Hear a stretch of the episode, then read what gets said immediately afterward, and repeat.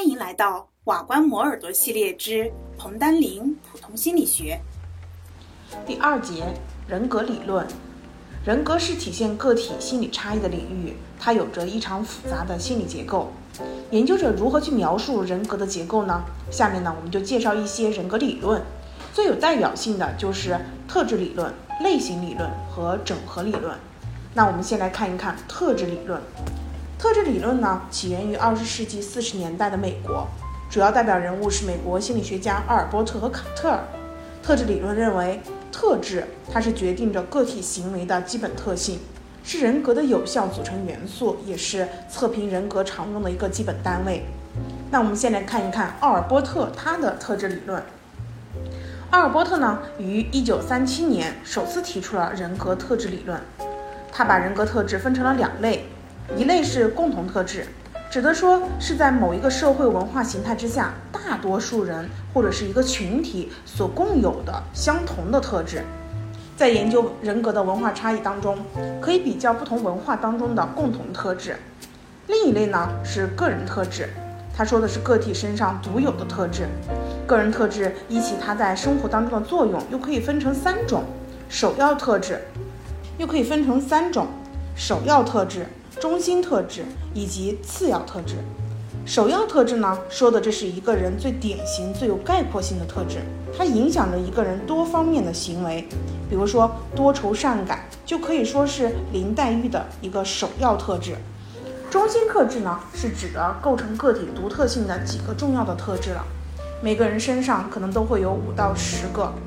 第三个就是次要特质，次要特质呢，是说的个体的一些不太重要的特质。往往只有在特殊的情况下才会表现出来。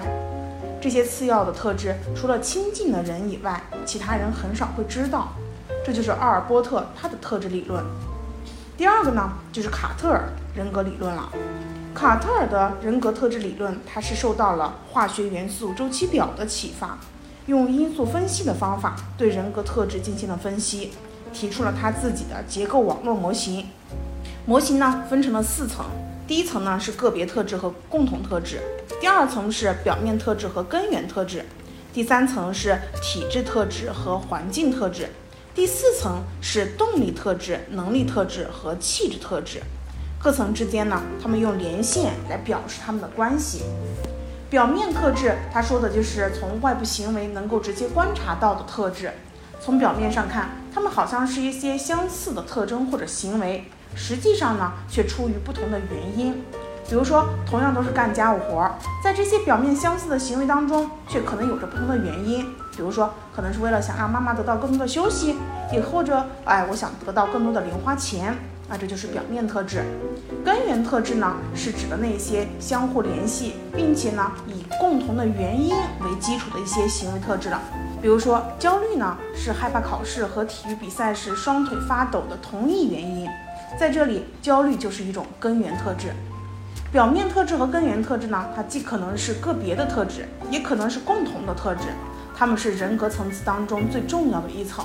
一九四九年呢，卡特尔就用因素分析的方法提出了十六种相互独立的根源特质，也以此呢编制了卡特尔十六种人格因素调查表。卡特尔就认为每一个人身上都具备着这十六种特质，只是不同人身上的表现是有着程度上的差异。所以他认为人格差异主要表现在量的差异上，可以对人格进行量化分析。第二层呢，就是体质特质和环境特质了。根源特质它又可以分成了体质特质和环境特质。体质特质呢是由先天的生物因素决定的，比如说兴奋性、情绪稳定性等等；而环境特质则是由后天的环境因素决定，比如说焦虑、有恒性等等。第三个呢，就是动力特质、能力特质和气质特质了。模型的最下层就是这三个，它们同时会受到遗传跟环境两方面的影响。动力特质呢，就说的是具有动力特征的特质，它使人趋向某一个风格，包括一些生理驱力、态度和情操。能力特质呢，是决定我们人如何有效完成预定目标的特质，包括流体智力和晶体智力。气质特质就是我们决定一个人情绪反应的速度跟强度的特质了。以上呢就是卡特尔他的人格特质理论。接下来我们看一看现代的五因素模型。塔佩斯等人呢，就运用词汇学的方法，对卡特尔他的特质变量进行了再分析，发现了五个相对稳定的因素。之后，许多学者也进一步验证了五种特质的模型。众多的研究者在人格究竟有多少个特质上，逐渐达成了比较一致的共识，从而就形成了著名的五因素模型，又称为大五模型。啊，高德伯克就将其称为人格心理学当中一场静悄悄的革命。这五个因素是：第一个，外倾性，表现出热情、社交、果断、活跃、冒险、乐观等等的特质；第二个呢是宜人性，就是具有信任、直率、利他、依从、谦虚、怡情等等的特质；第三个，责任心，显示了胜任、公正、条理、尽职、成就、自律、谨慎、克制等等的特质。第四个是神经质，或者说叫做情绪稳定性，它是具有焦虑、敌对、压抑、自我意识、冲动、脆弱等等的特质。最后一个是开放性，具有想象、审美、情感丰富、求异、创造、智能等等特质。这五个特质的首个字母构成了 O C E A N，Ocean 一词，代表了人格的海洋。麦克雷和科塔斯编制了大五人格因素测量量表。人格的五因素模型在临床心理以及健康心理、发展心理、职业管理和工业心理等等方面啊，都显示了它广泛的应用价值。第二个是类型理论，人格分类论的思想呢，其实由来已久。这种思想主要用来描述一类人跟另一类人的心理差异，也就是人格类型的差异。人格类型呢有三种，第一个就是单一类型，第二个是对立类型，第三个是多元类型。我们先来看第一个单一类型理论。这种理论认为呢，人格类型它是依据着一群人是否具有某一特殊人格特征来确定的。美国心理学家弗兰克·法利他提出了梯形人格，就是单一类型理论的代表。法利认为呢，梯形人格是一种好冒险、爱刺激的人格特征。这里的 T 代表着激动体验追求者。他们呢，热衷于追求一切激动人心的事件和刺激。依据冒险行为的性质，法律呢又将 T 型人格分成了 T 加和 T 减两种。当冒险行为朝向健康、积极、创造性和建设性的方向发展时，它就是 T 加型人格。有这种人格的人呢，可能喜爱漂流、赛车等等的极限运动项目。但是啊，当这个冒险行为具有破坏性质时，也就是 T 减型人格，这种人呢就可能做出酗酒、吸毒、暴力犯罪等等的反社会行为。在 T 加型人格当中，又可以依照活动的特点进一步分成体格 T 加型和智力 T 加型。极限运动员呢，他就代表了体格 T 加型。这种运动员通过身体运动来实现追求新奇、不断刷新纪录的动机。而一些科学家或者是思想家代表了智力的 T 加型，他们的冒险精神呢，就主要表现在科学技术的探新上。第二种呢，就是对立类型理论了。这种理论就认为，人格的类型包含了某一人格维度的两个相反的方向。第一种呢，就是 AB 型人格。弗里曼和罗斯曼呢，他们描述了 AB 型人格类型。近年以来呢，我们在研究人格和工作压力的关系当中，也常用这种人格类型。A 型人格的主要特点呢，就是性情急躁，缺乏耐性。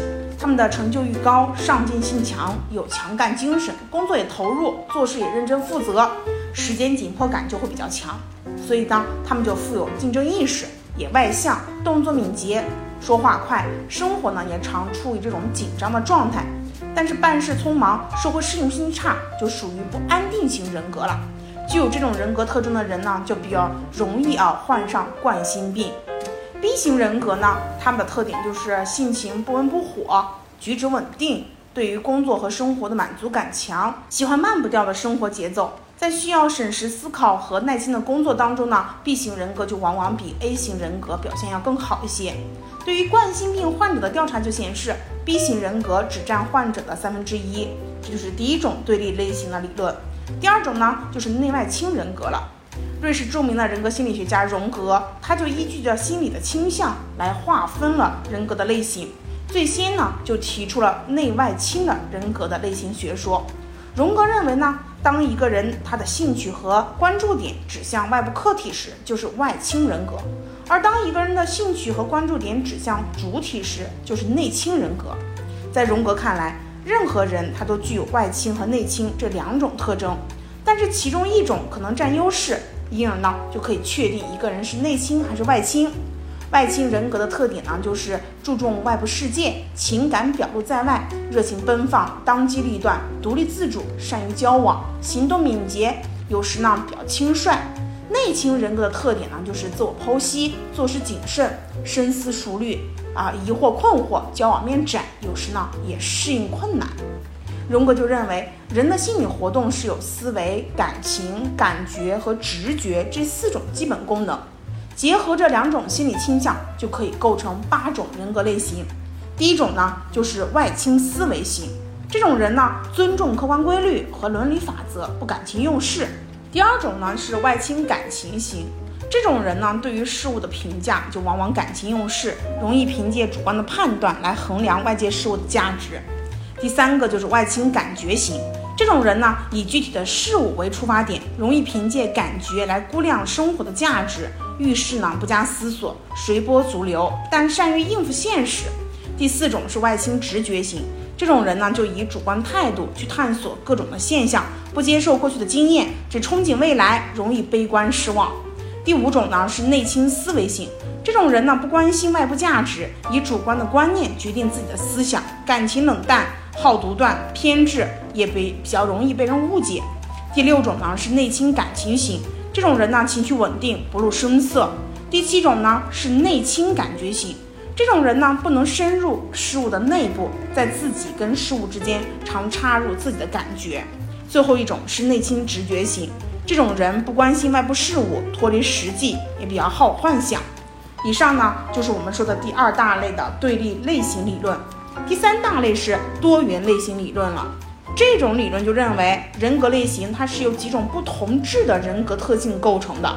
第一个就是气质类型学说，气质说呢源于古希腊医生希波克拉底，啊，他的一个体液说，他就认为人体内是有四种液体：粘液、黄胆汁、黑胆汁和血液。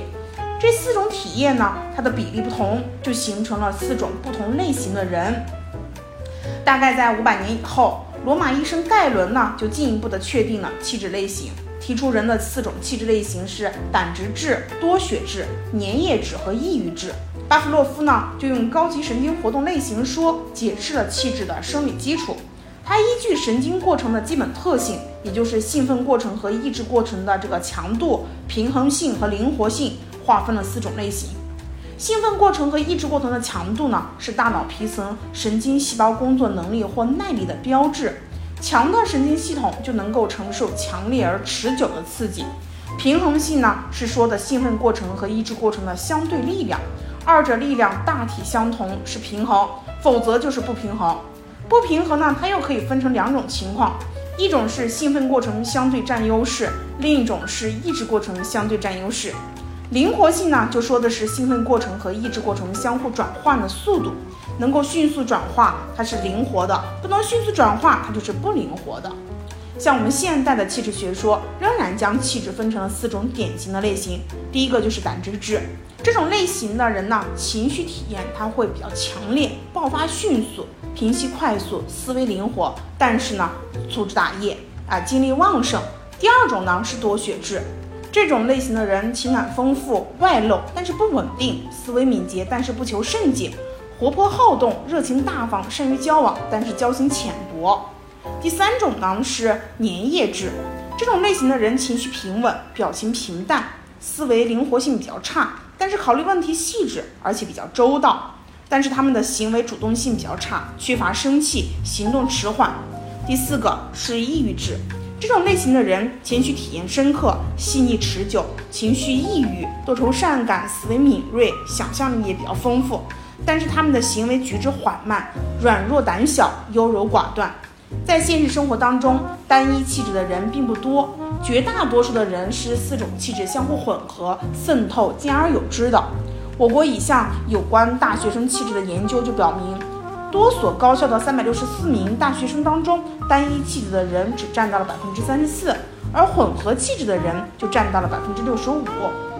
第二种呢是性格类型说了，跟气质不同，性格呢主要受到了后天的影响，它是具有道德评价含义的。一个人的性格好坏，他会受到他所持有的价值观的强烈影响。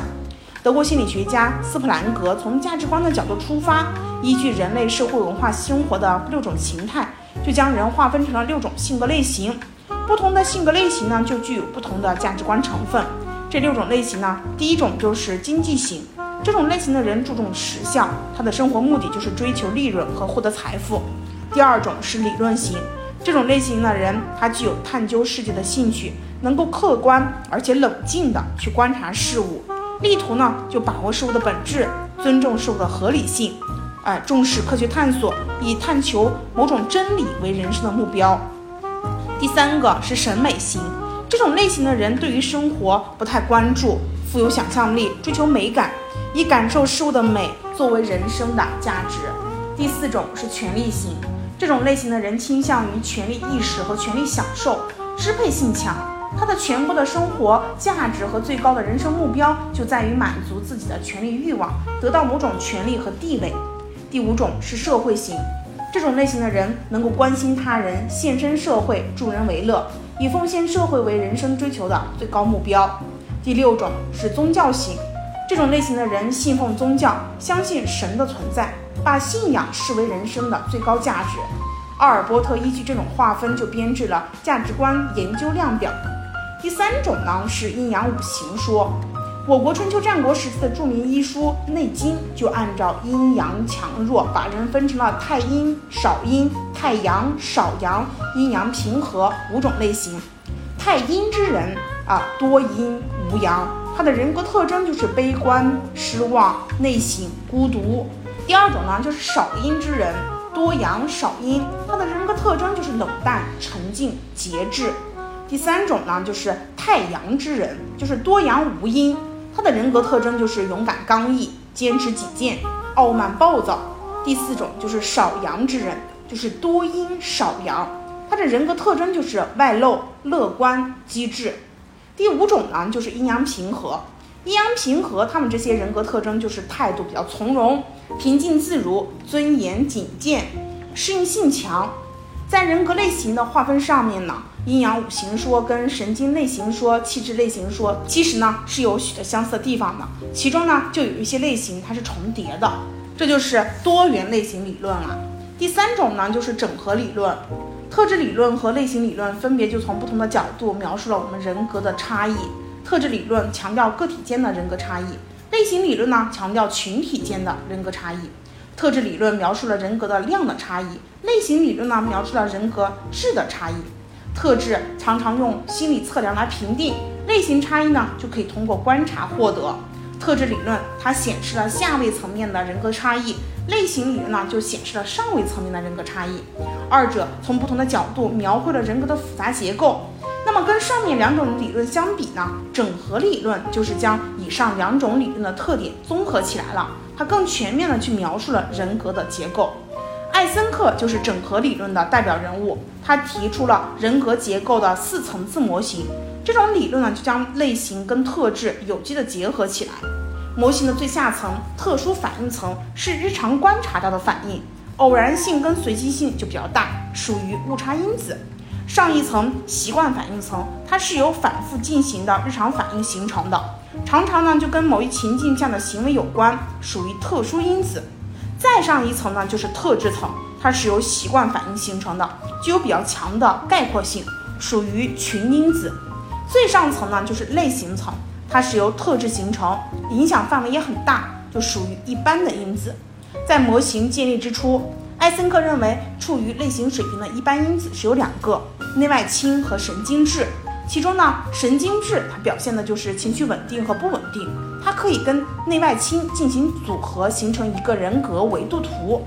各种人格特质呢，也可以分别放在四个象限当中，还可以跟这四种气质类型相对应。这样呢，就将人格类型跟人格特质整合在了一个理论当中。